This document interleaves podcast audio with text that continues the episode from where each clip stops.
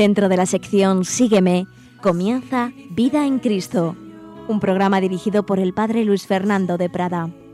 Curaré tus heridas, lleno de amor por ti. Cuido tu vida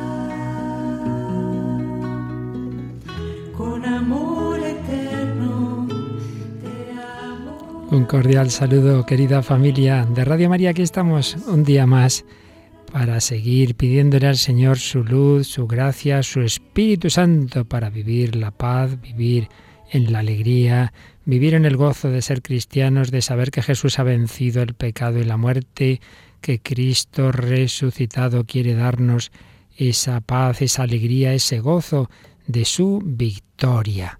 Pedimos al Señor, pedimos a la Virgen, causa de nuestra alegría, que nos ayude a vivir siempre así, con ese gozo interior que es señal del buen espíritu, que es señal de que vivimos la vida divina. Bueno, pues llevamos un montón de programas ya, de reflexiones sobre la paz, la alegría, la tristeza, la desolación, la depresión.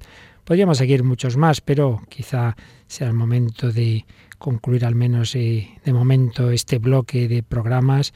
Últimamente hemos estado hablando un poco de cómo esa tristeza que a veces nos ataca, pues puede ser incluso esa enfermedad, esa depresión, como decíamos, hay que poner todos los, los, remedios, remedios humanos y divinos. Muchas veces pues no hay más que, que ir al médico, que tomar la medicación adecuada, pero otras veces eh, es en buena medida una cuestión de reeducación, de cómo muchas veces nos tomamos muchos disgustos y, y, nos afectan las cosas de una manera desproporcionada porque tenemos metidas en la cabeza una serie de ideas, ideas irracionales, decíamos el, día pasado, con las cuales juzgamos la realidad pero la, la, magnificamos, la vemos con unas gafas negras. Estuvimos viendo una serie de criterios, más bien digamos de tipo psicológico, pero con una lectura también cristiana. Y hoy, pues ya en esa perspectiva más netamente sobrenatural, vamos a ver brevemente, de una manera sencilla, cómo aparece en la Biblia también este, este fenómeno, este fenómeno de momentos de crisis, de desolación, incluso podríamos decir quizá de depresión o con el término de Santa Teresa de melancolía. Podríamos recordar algunos personajes, bueno, muchos, la verdad, del Antiguo Testamento que tienen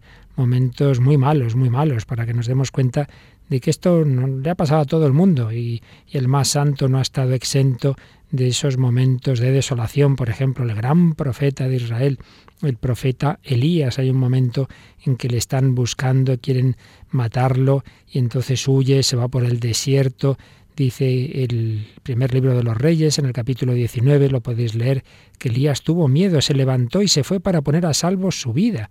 Anduvo por el desierto una jornada de camino hasta que sentándose bajo una retama imploró la muerte, diciendo, ya es demasiado, Señor, toma mi vida, pues yo no soy mejor que mis padres. Fijaos, aquí nos podemos ver reflejados muchas veces. Ya es demasiado, Señor. Hay veces que le decimos al Señor, es que, es que de verdad esto me supera, es que, es que esto es más de lo que yo puedo resistir. No digamos eso, que con la gracia de Dios somos capaces de mucho más de lo que pensamos. Pero ya veis, el mismo profeta Elías estaba en esa situación. Ya es demasiado, Señor, toma mi vida. O sea, se quería morir.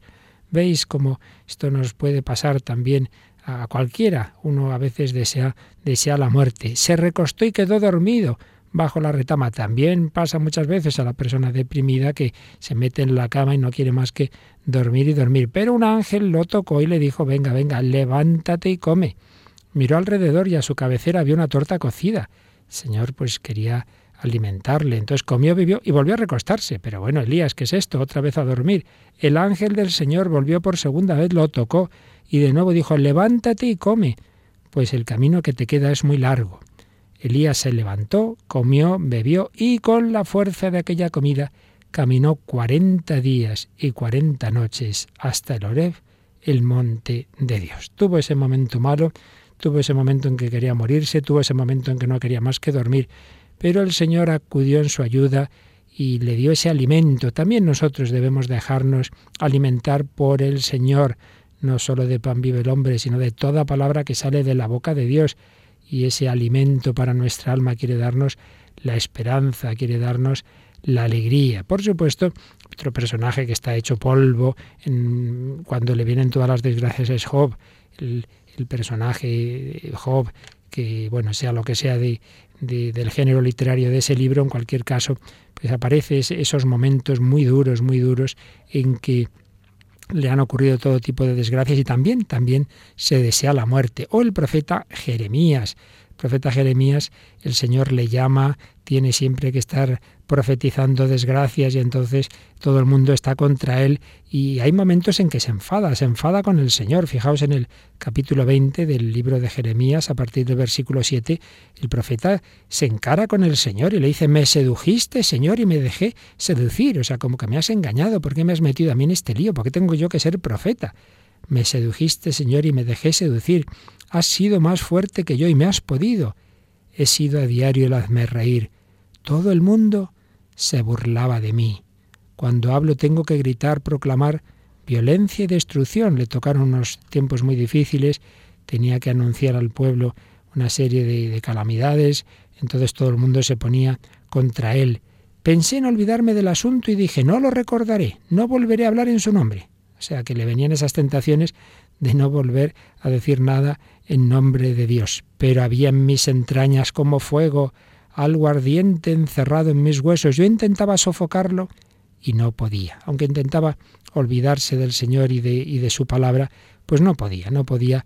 Gracias a Dios la llevaba bien metida dentro. También, también. Y, y antes de todo esto, Moisés pues en el desierto tuvo momentos muy malos, cuando el pueblo una y otra vez, una y otra vez le fallaba al Señor, le tentaba. Y entonces Moisés le dice, Señor, yo, yo no puedo con este pueblo, para esto toma mi vida también, también se quería morir. Así que no nos extrañemos, grandes personajes bíblicos han tenido esos momentos de mucha oscuridad. Bueno, pero sin ir más lejos, nuestro Señor Jesucristo, Dios y hombre verdadero, como hombre, tiene esa oscuridad terrible, terrible, en Getsemaní, dice el Evangelio, que tenía una tristeza mortal, una tristeza de muerte. Y, él siempre tan animoso y siempre tan deseoso de cumplir el plan de redención, cuando llega ese momento, pues le dice al Padre, si es posible, pase de mí este cáliz. Realmente todo su ser, su cuerpo, su alma temblaba ante ante los dolores físicos, psíquicos y sobre todo espirituales que tenía que afrontar en la pasión. Y en la cruz va a recitar el Salmo, Dios mío, Dios mío, porque me has abandonado. El propio Hijo de Dios, hecho hombre, en su alma humana, va a sentir, va a experimentar las angustias, las tristezas que nos corresponden a nosotros por nuestros pecados y por nuestra propia limitación humana. Por tanto, bueno, pues simplemente que, que no nos veamos como seres extraños o decir, no digamos, ah, es que no llevo vida espiritual porque si tuviera fe nunca, nunca me sentiría así. Pues no es verdad, no es verdad pues grandes personajes bíblicos, muchos santos y el propio Señor Jesús, pues han tenido esos momentos de oscuridad. Bueno, habrá que ver en cada caso hasta qué punto es una prueba espiritual, una prueba mística, hasta qué punto es cansancio, hasta qué punto es una depresión. Bueno, tampoco importa mucho. Lo cierto y verdad es que son momentos en que se pasa mal, en que se pasan momentos difíciles y en los que hay que poner todos los medios. Hemos ido hablando en programas anteriores de todos esos medios de una manera sencilla, pero hemos ido recordando pues todo lo que tenemos que poner de nuestra parte. Pero vamos a verlo hoy en una escena muy significativa de lo que es un momento, una situación de crisis, una situación de, perder la esperanza, de desolación, eh, y que bueno, también en cierto modo podría considerarse una depresión, que es la escena tan bella y que tantas veces habremos meditado de los discípulos de Emaús, los discípulos de Emaús. Esta escena ocurre el domingo de resurrección por la tarde y la podemos leer en el capítulo 24 de San Lucas. Aquí podemos ver lo que no hay que hacer y lo que sí hay que hacer cuando uno está en un momento de oscuridad, en un momento de crisis, en un momento de desolación o en una situación depresiva. Es ese domingo de Pascua en el cual dice que dos discípulos de Jesús iban caminando a una aldea llamada Emaús, distante de Jerusalén unos 60 estadios. Se van de Jerusalén a Emaús e iban conversando entre ellos de todo lo que había sucedido. ¿Qué es lo que había sucedido? Pues claro, los hechos de la pasión y muerte de, de Jesucristo. Mientras conversaban y discutían, Jesús en persona se acercó y se puso a caminar con ellos, pero sus ojos no eran capaces de reconocerlo. Él les dijo, ¿qué conversación es esa que traéis mientras vais de camino? Ellos se detuvieron con aire entristecido. Bueno, pues primero fijémonos en, lo que no hay que hacer. ¿Qué, qué, reacciones vemos en estos hombres? cómo, ¿Cómo empiezan a actuar para que nos demos cuenta de cómo no debemos hacerlo nosotros? Están en un momento de oscuridad. ¿Y qué hacen? Se marchan del grupo, se separan de esa comunidad de discípulos de Cristo. Dicen, bueno, vamos a evadirnos, esto se ha terminado, y se van dos desanimados y van hablando uno con otro. Bueno, pues está claro, ¿verdad? Cuando estemos en una situación de oscuridad, de crisis, no huyas de aquellos que te quieren y a nivel cristiano no huyas de la iglesia, no dejes tu comunidad cristiana, no empieces a decir, bueno, es que son los demás, es que claro, es que a mí nadie me entiende y luego no te juntes con otro que está como tú, porque un desanimado con otro desanimado, pues más desánimo, ¿verdad? Entonces, por ahí no vamos a ninguna parte, a ninguna parte buena dice que mientras conversaban y discutían, claro, si uno no está bien interiormente, pues esa oscuridad interior, esa falta de paz, va a hacer que, que, luego pues también hacia afuera, hacia afuera la proyecte y discuta, porque uno no está interiormente a gusto y entonces pues salta por, por cualquier cosa. Entonces estos dos están ahí discutiendo, están desanimados y Jesús se les presenta, pero no le reconocieron. Pues también nos pasa esto, que estamos en momentos difíciles y decimos, ¿dónde está Dios? Dios me abandona, pues está contigo, pero no lo reconoces. Aquí podríamos citar la famosa frase de, de Tagore, si lloras porque se ha ido el sol, las lágrimas no te dejarán ver las estrellas. Muchas veces el Señor nos está dando sus luces, sus ayudas, directa o indirectamente, pero no nos enteramos. Jesús se pone a caminar con ellos, es el buen pastor que va en busca de las ovejas perdidas, ellos se detuvieron con aire entristecido. ¿Veis? Están tristes. Aquí podemos ver diversos adjetivos para describir los corazones de estos hombres. Son corazones, en primer lugar, tristes, un corazón triste, un corazón que, que está en esta situación depresiva. Y uno de ellos, llamado Cleofás, le respondió, ¿Eres tú el único forastero en Jerusalén que no sabes lo que ha pasado allí estos días? Y ese personaje les dijo, ¿el qué? Así como si no supiera de qué están hablando. Pues hombre, ¿de qué vamos a hablar? De lo de Jesús el Nazareno, que fue un profeta poderoso en obras y palabras ante Dios y ante todo el pueblo. ¿Cómo lo entregaron los sumos sacerdotes y nuestros jefes para que lo condenaran a muerte y lo crucificaron? Bueno, aquí ya se ve ¿Por qué están así? ¿Por qué están tristes? ¿Por qué están desesperanzados? ¿Por qué están, podríamos decir, incluso deprimidos? Pues porque se habían hecho una idea muy fácil, muy gloriosa del Mesías, que iba a triunfar, que iba a instaurar el reino de Dios, que iba a ser ahí el gran rey, y ellos, pues claro, sus ministros, ¿verdad? Y en vez de eso, pues Jesús ha acabado crucificado. No no entraba en sus planes esto de la cruz, ¿y no será que Jesús no lo había anunciado un montón de veces? Pues no se habían enterado, no entraba en sus planes. Y entonces sí, lo recuerdan con cariño, con admiración, no con demasiada fe, porque lo llaman un profeta poderoso en obras y palabras, en obras, es decir, los signos, los milagros de Jesús, pero claro, no habían llegado a la, la, auténtica fe profunda en Jesús como Hijo de Dios, y la poca fe que podían tener la habían perdido viéndole en la cruz. Bueno, pues esto es lo que nos pasa tantas veces a nosotros. ¿Por qué nos ponemos tristes? ¿Por qué perdemos la esperanza, la alegría? ¿Por qué incluso podemos deprimirnos? Pues porque nos hacemos unos planes de cómo tienen que ser las cosas. Cómo tenía que haber sido mi vida, cómo tenía que haber sido mi matrimonio, cómo tendría que ser mi esposa o mi esposo o mis hijos, que yo esperaba esto, lo otro, o ese trabajo, o esa carrera. Bueno, pues hacemos nuestros planes y casualmente en esos planes casi nunca entra la cruz, ¿verdad? Siempre todo tiene que salir muy bien y muy fácil y muy bonito. Pero mira tú por dónde casi siempre está la cruz. Y cuando menos lo esperamos, pues aparece ese problema, esa persona que no es como, como nos creíamos, esa decepción, o ese problema de salud, esa, esa enfermedad, o incluso esa muerte de alguien, eh, sobre todo si ha sido inesperada, como fue esa muerte de Jesús para ellos, o la injusticia, claro, pero es que parece mentira, la, como, me han tratado, esto, esto es una injusticia. Bueno, pues, pues mira tú la injusticia de, de crucificar al Hijo de Dios hecho hombre. Estos hombres eh, han perdido esa esperanza, esa alegría, están tristes porque se habían hecho unos planes muy humanos, unos planes en los que no entraba la cruz y la cruz vaya que se ha entrado. Entonces se quedan pues hechos polvo. Pues veis, aquí tenemos que no es tanto el hecho en sí mismo, cuanto su interpretación del hecho, lo que veíamos en una reflexión anterior, que lo que nos afecta y nos pone tristes no son tanto las cosas en sí mismas, sino cómo nosotros las vivenciamos. Y fijaos que después de decir eh, que lo condenaron a muerte y lo crucificaron, dicen una frase muy significativa. Nosotros esperábamos que él iba a liberar a Israel. Esperábamos. ¿Veis?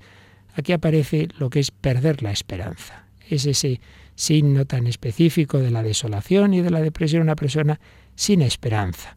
¿Cuántas personas ya no esperan nada de la vida o no esperan nada de Dios, no esperan nada de los demás? No te puedes fiar de nadie, todo el mundo va a lo suyo, Dios a mí tampoco no, no me escucha.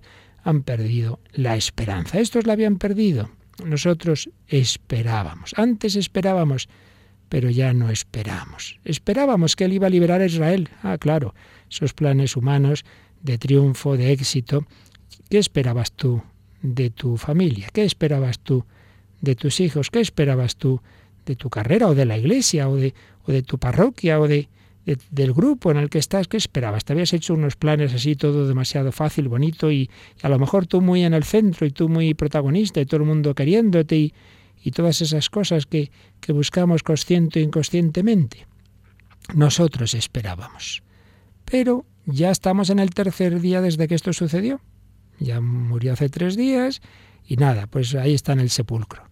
Pues a veces nosotros también, Señor, llevo años pidiendo esto, lo otro, luchando, nada, no, no, no hay nada que hacer, no lo consigo. Es verdad que algunas mujeres de nuestro grupo nos han sobresaltado, pues habían ido muy de mañana al sepulcro y no habiendo encontrado su cuerpo vinieron diciendo que incluso habían visto una aparición de ángeles, que dicen que está vivo. Sí, hay gente que, que, dice que tiene experiencias de Dios, hay gente que se convierte, hay gente que viene muy contenta, sí, pero a mí estas cosas no me pasan. Oigo ahí testimonios muy bonitos en, en la parroquia, en la radio, pero, pero eh, esto no me pasa a mí. parece como que exigimos ese milagro que lo veamos nosotros mismos. Sí, hay quien ha visto esto, algunos de los nuestros también fueron al sepulcro, pero a él no lo vieron. Bueno, Jesús les ha dejado hablar, les ha dejado desahogarse. Es una escena muy bonita de, que se estudia pues cuando se trata de la dirección espiritual, del acompañamiento espiritual. Es una escena que nos enseña cómo una persona que está mal, que está triste, primero hay que dejarla hablar, aunque diga tonterías, hay que dejarla desahogarse, no la interrumpas, pues, pues que suelte lo que lleva dentro. Por eso, ¿qué es lo que no hay que hacer?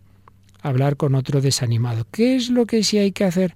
Hablar con quien nos pueda acoger, con quien nos pueda entender. Acude al sacerdote, acude a alguien que te pueda acoger y comprender, acude a alguien con, con una madurez. Si hace falta también acude a ese profesional, a ese psicólogo o a ese médico que a veces también necesitamos esa su ayuda, a quien te vaya a poder entender.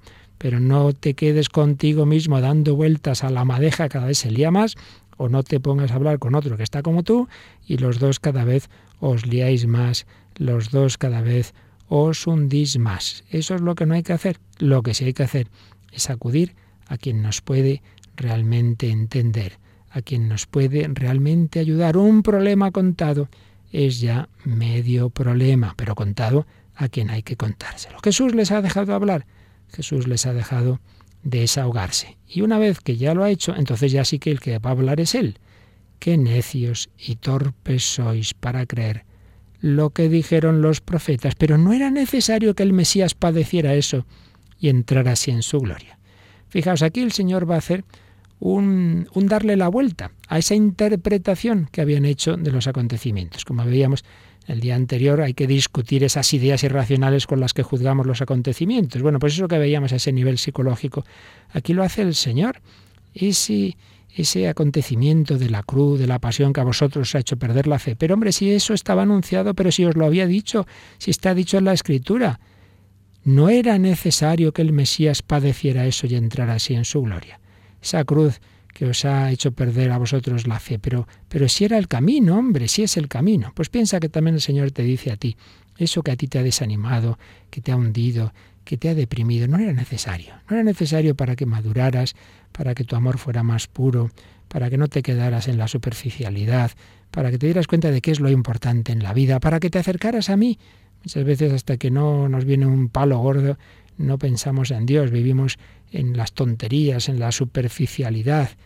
No era necesario. Y quizá, mirando hacia atrás en nuestra vida, momentos en que hemos pasado mal y que no hemos entendido cuando estábamos en ellos, luego con perspectiva nos damos cuenta, pues mira, me vino bien aquello. Con aquello aprendí, con aquello maduré, aquello me hizo más comprensivo. No era necesario que el Mesías padeciera para entrar en su gloria. Bueno, pues vamos a pensarlo un poquito, vamos a ponernos ahí con Jesús, es Él que camina a mi lado, que se pone a caminar a mi lado, que comprende mis desánimos, mis, mis momentos oscuros, pero que quiere que se los cuente a Él, que no me los guarde, que se los diga todo a Él, que Él es el que me va a entender, que Él es el que me va a animar, Vamos a hablar con Jesús como estaban hablando estos dos discípulos de Maus.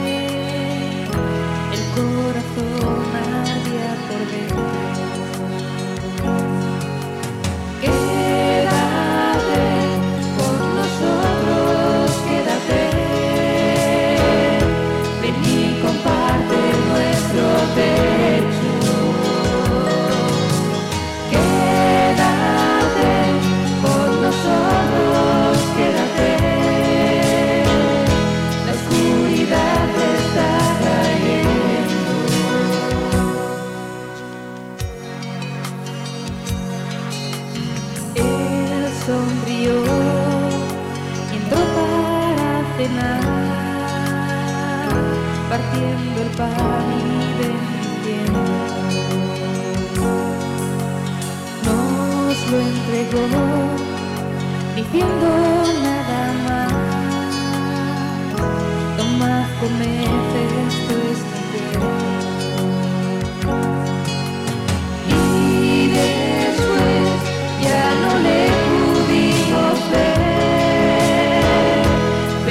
shall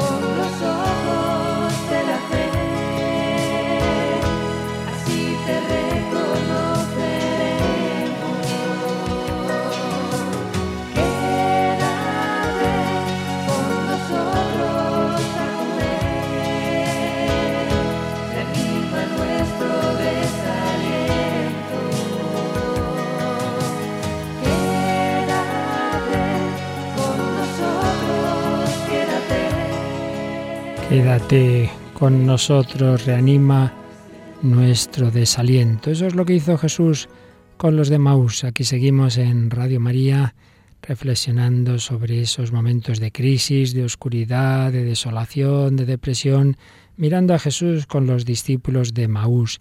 Ellos habían huido de la comunidad, ellos hablaban entre sí, Jesús quería que se lo contara todo lo que llevaban dentro a Él. Y les va iluminando y les hace ver que esa cruz, que esa pasión que tanto les ha escandalizado, realmente era el camino, por la cruz a la luz. Qué necios y torpes sois para creer lo que dijeron los profetas. No era necesario que el Mesías padeciera esto y entrara así en su gloria. Y comenzando por Moisés y siguiendo por todos los profetas, les explicó lo que se refería a él en todas las escrituras. Y así fueron caminando, iba pasando esa tarde del domingo de Pascua, y llegaron cerca de la aldea a donde iban. Y él simuló que iba a seguir caminando, pero ellos lo apremiaron diciendo, Quédate con nosotros, porque atardece y el día va de caída. Fijaos, hay, yo diría, tres frases clave en, en esta escena. La primera es esa que antes recordábamos. Nosotros esperábamos las decepciones, las desesperanzas. Nosotros esperábamos, que le dicen estos discípulos de Maús a Jesús. Luego Jesús les dice, no era necesario que el Mesías padeciera eso, no era necesaria la cruz, no era necesario ese mal momento tuyo. Y en tercer lugar, quédate con nosotros. ¿Por qué? Pues porque estos hombres que estaban tan desanimados, tan tristes, habían ido notando que en ese camino por las escrituras con Jesús, en ese irles el Señor hablando, explicándoles las escrituras. Es una escena de oración, que es la oración, hablar con Jesús, escuchar su palabra, esa palabra que está en las escrituras, pero que tiene que ser palabra dicha en diálogo personal con Él, con Cristo vivo. Jesucristo resucitado está vivo, quiere hablar con nosotros. La oración es tratar de amistad con quien sabemos que nos ama. Pues en ese diálogo de amistad con Él se habían ido animando. Entonces no quieren que se marche, no quieren que siga de camino, quieren que se quede con ellos. Quédate con nosotros porque atardece y el día va de caída. No, no, no quiero volver a la tristeza de antes, no quiero volver a esa oscuridad, a la falta de fe, de sentido, de esperanza. Cuando uno ha experimentado una cosa y otra, le da pavor volver, volver a esa situación de oscuridad. Cuando he oído a personas que se han convertido, que vivían sin fe, sin sentido de la vida, luego tienen momentos oscuros, echan a temblar, no, no, por Dios, yo no quiero volver a lo de antes. Pues esto les pasa a estos discípulos de Maús. Quédate con nosotros porque atardece. Nos da miedo que vuelva a hacerse de noche, no solo en el día, sino en nuestro corazón. Y entró para quedarse con ellos. Sentado a la mesa con ellos, tomó el pan, pronunció la bendición, lo partió y se lo iba dando. Y entonces se les abrieron los ojos y lo reconocieron. Pero justo entonces desapareció de su vista. Claro, cuando Jesús parte el pan, ese gesto les recuerda, ay, sí, sí, esto lo hemos visto, esto es, claro, es el Señor, es el Señor. Se les abrieron los ojos y lo reconocieron, pero si estaba Jesús con ellos y no se enteraban, también el Señor está con nosotros. Pues si voy a la oración y voy a misa y me confieso y no siento nada, está el Señor, lo sientas o no. En la desolación no se siente el Señor, pero está. Él actúa y de una manera cierta y segura y eficaz en los sacramentos. Por eso acudamos a los sacramentos, acudamos a la Eucaristía, a la comunión, a la confesión, en todas estas circunstancias y en todas, todos los momentos, claro está, pero desde luego también en los momentos y más incluso de oscuridad. Pero cuando ya le han reconocido, el Señor desaparece, ya no hace falta esa aparición, si está, si está en medio de su iglesia, aunque no le veamos. Y se dijeron el uno al otro, no ardía nuestro corazón Mientras nos hablaba por el camino, nos explicaba las escrituras. No ardía nuestro corazón, fijaos. Habíamos comenzado por un corazón triste, un corazón solitario, un corazón desesperanzado. Ahora es un corazón ardiente, un corazón lleno de, alegría y de esperanza. No ardía nuestro corazón. Y levantándose en aquel momento se volvieron a Jerusalén. Pero hombre, habían huido de la comunidad, habían oído del grupo de los discípulos y enseguida vuelven. Claro, si el problema no eran los discípulos, el problema no es la comunidad, el problema no es la iglesia, el problema no son los demás, el problema lo llevas tú dentro. En cuanto estos han recuperado la fe, la esperanza, se vuelven a juntar con los demás. Claro que también Pedro y Santiago y Juan y todos tienen defectos y todos los tenemos, pero la solución no está en huir de tu familia, en huir de tu mujer, de tus hijos, de tu marido, de, de tu parroquia. La solución está en que tu corazón sea sanado por el Señor. Y estos hombres que antes habían huido de la comunidad vuelven y se reúnen con sus compañeros y se los encuentran también muy contentos, dando botes, que ha resucitado el Señor, que se ha parecido a Simón, pues también se nos ha parecido a nosotros. Ellos contaron lo que les había pasado por el camino y cómo lo habían reconocido al partir el pan. Qué bonito. Una escena en la que al principio todo es desánimo, tristeza, desolación, y acaba con esta explosión de alegría y de auténtica fraternidad cristiana, los discípulos llenos de gozo porque Jesús ha resucitado. Pues esto es lo que le pedimos al Señor, todas estas reflexiones que hemos ido haciendo, que vivamos de esa alegría. Es verdad, lo hemos visto en días pasados, que podemos tener dificultades incluso biológicas por las que no sintamos esa alegría o podemos pasar etapas de oscuridad. Bueno, hay que poner todos estos medios que hemos ido diciendo, pero sobre todo lo que hemos visto en esta escena. No encerrarnos en nosotros mismos, acudir a quien nos pueda escuchar y entender y aconsejar, acudir al Señor en la oración. Eso sí, recordemos que decíamos que cuando se trata de una crisis espiritual de tipo desolación hay que insistir en la oración, mientras que si es una crisis más psicofísica, más depresiva, pues no siempre podremos hacer oración o, tiempos largos de oración. Ya vimos como la misma Santa Teresa eh, habla en esos casos de que no hay que insistir en la oración, sino del descanso, ir a la huerta, dice a sus monjas, etc.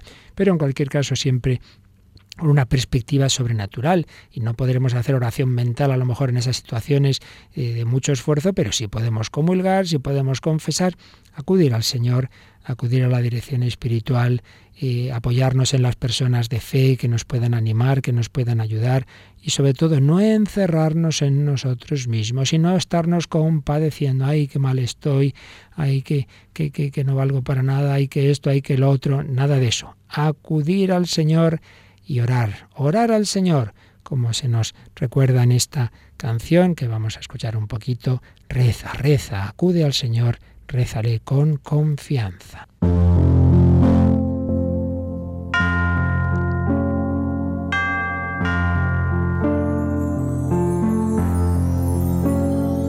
Si no sabes qué decir, sabes qué hacer, quieres algo alcanzar, de nada vale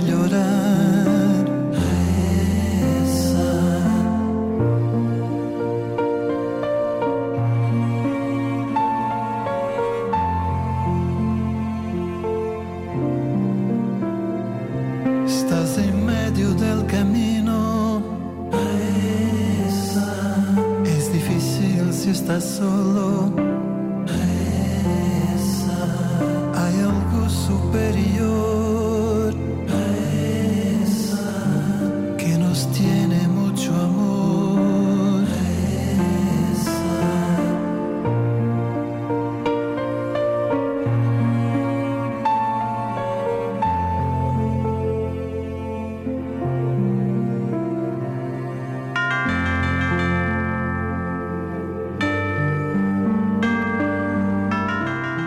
solo hay algo superior, hay alguien, alguien superior, pero que se ha bajado, que se ha hecho compañero de camino, que como Jesús con los discípulos de Maús camina a tu lado, quiere que le hables, quiere que le cuentes tus tristezas, quiere que hagas auténtica oración de diálogo, de escucha, de estar en su presencia, tratar de amistad con quien sabemos que nos ama. sabes qué decir. Qué hacer, quieres algo alcanzar. De nada vale llorar. De nada vale llorar. Venga, no te compadezcas a ti mismo, no te encierres en ti mismo, pon todo de tu parte. Pues ya hemos visto que hay que poner esos medios humanos, naturales, sobrenaturales. Un librito de un jesuita que ya murió, eh, reunía muchos de estos, de estos recursos naturales y sobrenaturales, eh, una serie de consejos prácticos, se llamaba el padre Narciso Irala, un libro con un título así muy psicológico, Control cerebral y emocional, control cerebral y emocional, pero en él, ya digo, reúne consejos de todo tipo, tanto de orden más natural como de orden sobrenatural, un libro que ha hecho mucho bien a muchas personas. Pues vamos a ver algunas de las indicaciones para ir terminando, ya que nos van a servir un poco de repaso de cosas que hemos visto en días anteriores, que nos puede llevar a la tristeza, aparte de las, los problemas de tipo orgánico, la predisposición orgánica, en fin, todo lo que hay a nivel más biológico que, que tienen que ver los médicos. Está también la predisposición psíquica, el perfeccionismo, de esto hemos hablado, pues cuando fomentamos eh, ideales utópicos por encima de nuestras posibilidades, cuando esperamos demasiado de nosotros mismos o de los demás, cuando exigimos para estar contentos más de lo debido en atenciones, comodidades, éxitos, entonces, claro, cuando no, no se consigue todo eso que habíamos puesto demasiado elevado, pues viene la frustración. Entonces nos estamos siempre ahí machacando, pues no hemos conseguido esto, lo otro, nosotros esperábamos, que decían los de Maus, el perfeccionismo, el negativismo, sobre todo cuando desde niños nos han recalcado demasiado lo malo que hay en nosotros, en los demás, y no, y no aprendemos a descubrir lo bueno pues ya hemos visto también que tenemos que aprender a fijarnos en lo positivo, no quedarnos en los puntos negros que hay en la hoja blanca. Primero mira la hoja blanca, hombre, con todo lo que tiene, pero no te quedes en los puntos negros. Fijémonos en las cosas buenas. Nuestro querido padre Horta suele decir que muchas veces nos cuesta más creer las buenas noticias que las malas, y por eso cuando Jesús había resucitado, pues no se lo creían, demasiado bueno para ser verdad. Pues somos así, si una noticia mala, sí, sí, nos la creemos, pero si es buena, parece que no puede ser. Pues hombre, no. Pidamos al Señor esa actitud positiva, descubrir las muchas cosas buenas en el mundo, en la naturaleza, en el ser humano, a pesar de todo lo malo que pueda hacer. Hay mucho más bien que mal, pero claro, hace más ruido un árbol que se cae que un bosque que crece, hace mucho más ruido un avión que se cae que los miles y miles y miles de aviones que, gracias a Dios, cumplen bien su, sus viajes. El negativismo, el egoísmo histérico cuando queremos aparecer como víctimas, para que otros se compadezcan de nosotros. Esto a veces pasa, que aunque uno, claro, nadie se siente bien triste y depresivo, pero bueno, también tiene su lado bueno, que ha sido y pena, a ver si así soy centro de atención de los demás. Pues no es el camino. De eso nada. Recuerdo una vez una chica que, que un poco le pasaba eso, estaba en una residencia de chicas y, y entonces tendía a ponerse tristona para ver si así llamaba la atención de las demás. Y recuerdo que una persona hablando con ella le dice, oye, ¿por qué no lo haces de otra forma? ¿Por qué no intentas llamar la atención de manera que digan, oye, esta chica es la más generosa, la más alegre, la que más nos ayuda a todos? Que se fijen en que llama la atención, pero por eso, no porque estés tristona y, y tengan que ir a ayudarte, sino por lo contrario, porque eres la más servicial. Y se quedó esta chica muy, muy impresionada y muy pensativa con ese consejo en vez de intentar llamar la atención por ponerme malita y dar pena, pues hacerlo por lo contrario, por ser la persona más alegre, más servicial. También predispone a la tristeza el hambre de aprecio no satisfecha, cuando sobre todo, pues a lo mejor niños no han tenido de pequeños suficiente cariño, siempre como que van buscando demasiado cariño. Entonces no me lo da mi mujer y no, no me lo dan mis hijos y, y, no me lo da mi, etcétera, etcétera. O al revés, eh, también puede ser porque de pequeños ha habido demasiado, demasiados mimos y entonces en cuanto ya no hay tantos mimos, pues parece que nos falta algo esencial. Bueno, pues tenemos que convencernos de que esa necesidad de cariño es exagerada. Entonces, no, no quedarnos ahí en, en, ese aspecto tan, tan sensible, ¿no? Y sobre todo, pues desde la fe, saber que cuento con el amor de Dios, que ese es, ese es incondicional, siempre lo voy a tener ahí. Y, y, y dar, dar amor a los demás más que, más que esperarlo y más que, sobre todo, que exigirlo. Por supuesto, nos predispone a la tristeza el horror al sufrimiento, el no aceptar el dolor. Pues aquí la fe nos da unas claves muy importantes. Ya hemos oído a Jesús en, en, con los discípulos de Maús. No era necesario que el Mesías padeciera. Lo entenderemos o no, nos gustará o no, que no, no nos gusta, ya lo sé. Pero, pero tenemos que asumir en la fe que, el, que la cruz que Dios permite, pues es para bien. Entonces no, no nos resistamos, no, no llevemos la cruz arrastrada, que pesa mucho más que la cruz abrazada, con, con amor, con, con alegría siempre está ahí ese miedo, ese miedo al dolor, al sufrimiento. Pero sobre todo la causa de, de la tristeza es el pensamiento, la idea de, fracaso, de, de frustración, de, de, carencia, de, pérdida, de bien sea de, algo circunstancial o pensemos o pensábamos incluso que digamos lo hemos perdido todo, ¿no? Una pérdida total, pérdida circunstancial. El, fracaso, el fracaso en una carrera o negocio, el, el quedar mal parados en una actuación, pues nos lleva a este pensamiento. Perdí el tiempo, la honra, el dinero. Bueno, pues de nuevo, desde la fe, tenemos que, que, pensar, perdí, perdí un euro, pero gané un millón en el fondo, porque lo importante es que este fracaso, si a mí me sirve para valorar más la vida eterna, la gracia de Dios, para acercarme más al Señor, pues, pues he salido ganando, hombre, he salido ganando. La decepción muchas veces es, es, es subjetiva, no, no, es real, no es tan real ese fracaso como te parece. Así que relativizar los fracasos y saber que, llevados en espíritu de fe nos van a venir bien, nos van a hacer más comprensivos. Una persona que siempre todo le ha salido muy bien, que siempre ha triunfado, yo la temo, porque, porque es luego muy exigente con los demás, se piensa que todo el mundo tiene que hacer lo mismo que él, etcétera, etcétera. La impotencia y la enfermedad, pues claro, nos ponen tristes, pues yo soy una carga, sobre todo las personas ancianas, mayores y, más cuanto más activos han sido de jóvenes. Bueno, pues ahí, de nuevo, en la fe tienen que pensar que, desde, desde, la perspectiva sobrenatural lo más eficaz no es hacer esto o lo otro, sino aceptar, aceptar la voluntad de Dios y ofrecer el sufrimiento. Parece que ya os he contado alguna vez que estaba yo hablando, visitando a una persona mayor que había sido muy activa y me decía esto, no, padre, si es que yo ya no puedo hacer nada. Y yo le dije, ¿qué hacía Jesús en la cruz? Y se quedó muy pensativa y dice, pues tienes razón. Pues lo más importante, ofrecer la vida. Ofrecer la vida. Jesús no dijo, bueno, me bajo de la cruz porque aquí ni puedo rezar ni puedo hacer nada. Hombre, no era el momento de ofrecer la vida con amor.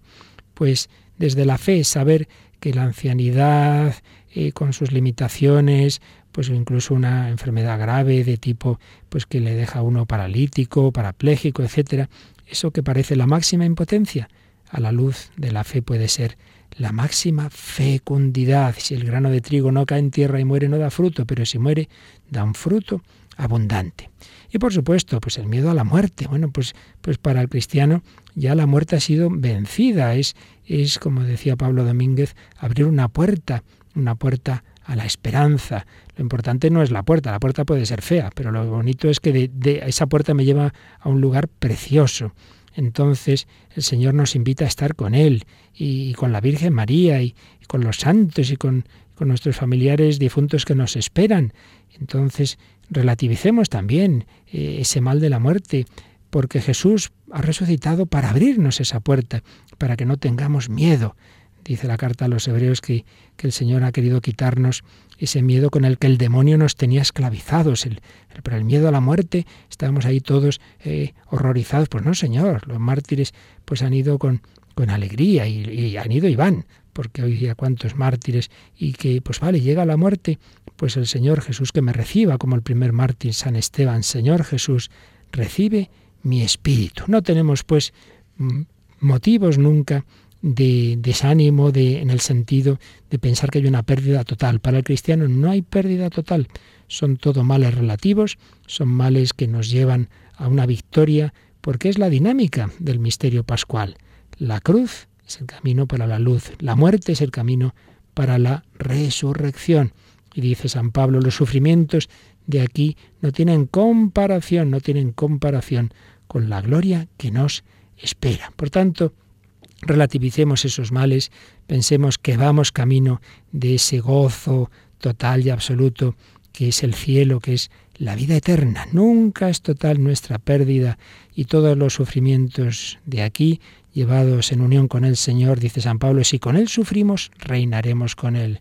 Si con Él morimos, viviremos con Él.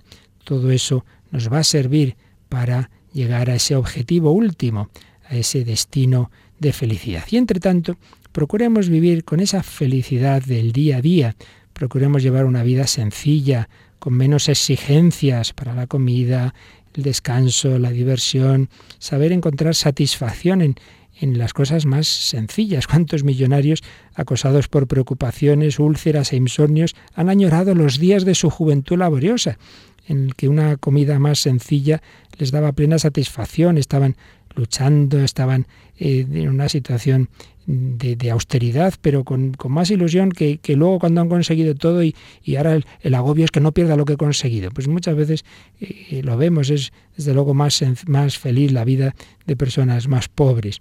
Hagamos también que nos guste el trabajo. Si no podemos hacer todo lo que nos gusta, pues que nos guste todo lo que hacemos. Entonces a lo mejor no estás en el trabajo que, que te entusiasme. Bueno, pero mira su lado positivo intenta hacer feliz a los que tienes ahí a tu alrededor, que sea algo útil para los demás y en cualquier caso de utilidad para la eternidad. Bueno, nosotros pensad, pensemos eh, que nuestro Señor Jesucristo, el Hijo de Dios hecho hombre, no sé cuántos años ahí en Nazaret, pues ahí con, con San José, la carpintería, podría decir, bueno, ¿yo qué hago aquí? Vaya aburrimiento. Pues no, pues no, estaba haciendo lo que tenía que hacer, cumpliendo la voluntad del Padre, dándonos ejemplo, amando a, a José, a María, a, sus paisanos de Nazaret. No nos lamentemos de esas cosas, no nos quejemos. Ese principio de vida espiritual, no quejarse nunca de nada, de nadie, ni de mí mismo, ni por dentro ni por fuera. No quejarse nunca de nada. Hay que frío, hay que calor, hay que trabajo, hay de nadie. Hoy hay mi mujer, hay mi marido, hay mi jefe, hay ni de mí mismo. Ay, qué desastre soy, si es que si es que soy un fracasado, si es que no sirvo para nada. Esos pensamientos fuera. Nada de eso. Soy hijo de Dios, soy un tesoro del corazón de Dios, soy un pensamiento de Dios, un latido del corazón de Dios, que dijo Juan Pablo II en una familia preciosa en Kazajistán en 2001. ¿Quién soy yo para ti? Me preguntaréis, les decía los, en un diálogo con los jóvenes, ¿quién, quién, quién es el hombre según tu visión cristiana, Papa Juan Pablo II? Tú eres un pensamiento de Dios, tú eres un latido del corazón de Dios. Pidamos esa alegría del día a día, de las cosas sencillas, de saber que tenemos al Señor, de la alegría de saber que tenemos fe, esperanza, amor, que nos espera el cielo, que, tenemos una madre, la Virgen María. Decía Santa Teresita que tenemos incluso una ventaja sobre la Virgen. ¿Cuál? Pues que la Virgen María no tenía otra Virgen María que fuera su madre. Nosotros sí, pues es verdad, tenemos a nuestra madre, la Virgen, que nos dice, como a Juan Diego, el indiecito de, de, Guadalupe, y lo recogía el Papa Francisco en la Evangelii Gaudium, no estoy yo aquí que soy tu madre, no estás por ventura en mi regazo. Venga, vamos a luchar contra las tristezas, contra los desánimos, contra esas lágrimas que tantas veces nos ahogan. Por supuesto, hay lágrimas buenas, también el Señor lloró, pero que no sean esas lágrimas de, de, desesperación, de pensar que las cosas no tienen solución. Y vamos a terminar estas reflexiones pues con otra escena de la resurrección de Jesús, con una que está llorando precisamente, María la Magdalena.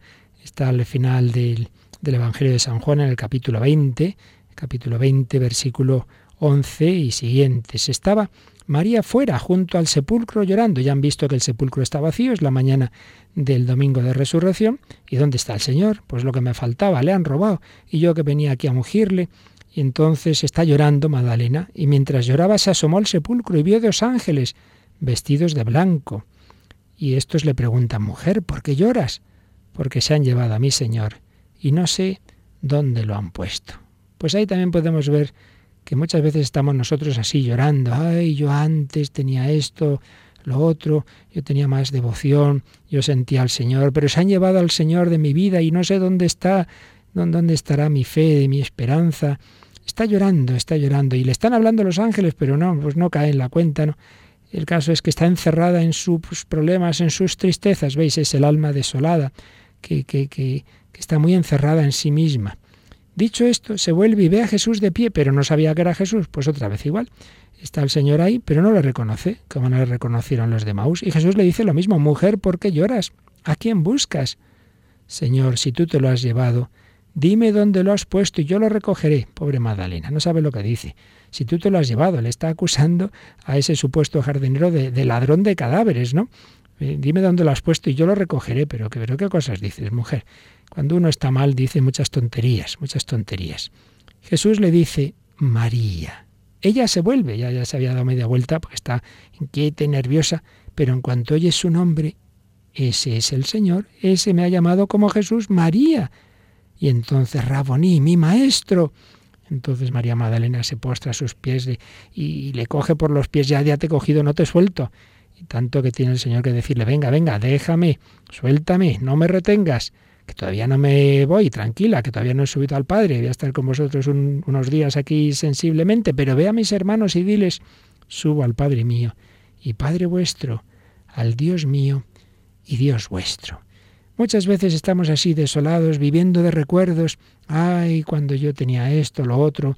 Tantas personas vengan a recordar a sus difuntos y tal, no en plan bueno de, de lo positivo, sino en plan melancólico, o, o, eso, recordando etapas anteriores de su vida, cuando yo hacía esto y cuando yo hacía lo otro. Pero bien, deja de mirar al pasado, recordad ese principio que también dijimos, el pasado a la misericordia, el futuro a la confianza y el presente al amor. La Magdalena no reconocía a Jesús porque estaba en el pasado. ¿Dónde está el Señor? Yo me acuerdo de él, pero que está contigo. Pues no se enteraba. Estaba llorando. Pues tantas veces nosotros llorosos, tantas veces ahí encerrados en nuestros problemas y no reconocemos al Señor. Bueno, pues terminamos estas reflexiones sobre la tristeza viendo en ese sepulcro un símbolo de nuestros sepulcros, de nuestros desánimos, de nuestros problemas, de nuestros fracasos. Pero piensa que Jesús ha abierto el sepulcro, Jesús ha resucitado. Todos esos problemas no tienen la última palabra, tampoco tus errores, tampoco tus pecados. Cristo ha vencido el mal, el pecado, la muerte, te ha abierto la puerta a la alegría, la puerta a la esperanza. Vamos a pedírselo al Señor, vivir así, vivir con esa alegría honda, profunda, que el mal no tiene la última palabra, que Jesús ha resucitado, para que tú también lleves una vida resucitada, una vida llena de alegría. Una mujer al alba lleva un perfume de nardo en alabastro. Camina hacia la tumba donde yace el cuerpo del crucificado para ungir el cadáver del que fue el Mesías del pueblo de Israel. Se pregunta quién moverá la piedra cuando ya está empezando a amanecer. La tumba está vacía y pregunta un hombre si él se lo ha llevado. Él la llama María y ella reconoce al que ha resucitado. Rabuni se ha arrodillado a los pies del que dijo, buscad y encontraréis. Él la envía, pedile a mis hermanos Volved a Galilea, allí me veréis.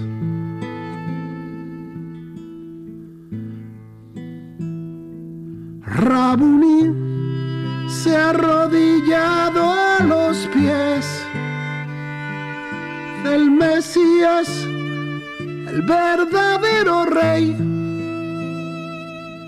Él la envía Ve y dile a mis hermanos, volved a Galilea, allí me veréis.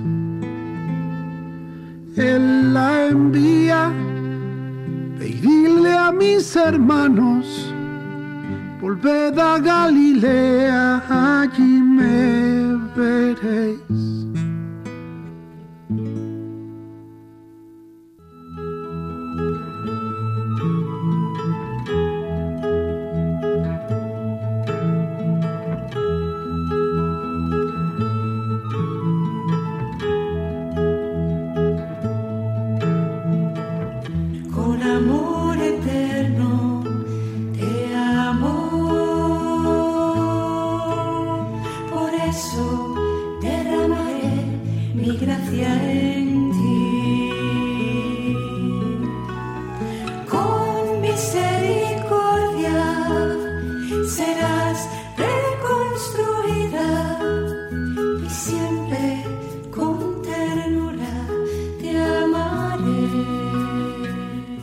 Escuchado en Radio María, dentro de la sección Sígueme, Vida en Cristo, un programa dirigido por el Padre Luis Fernando de Prada.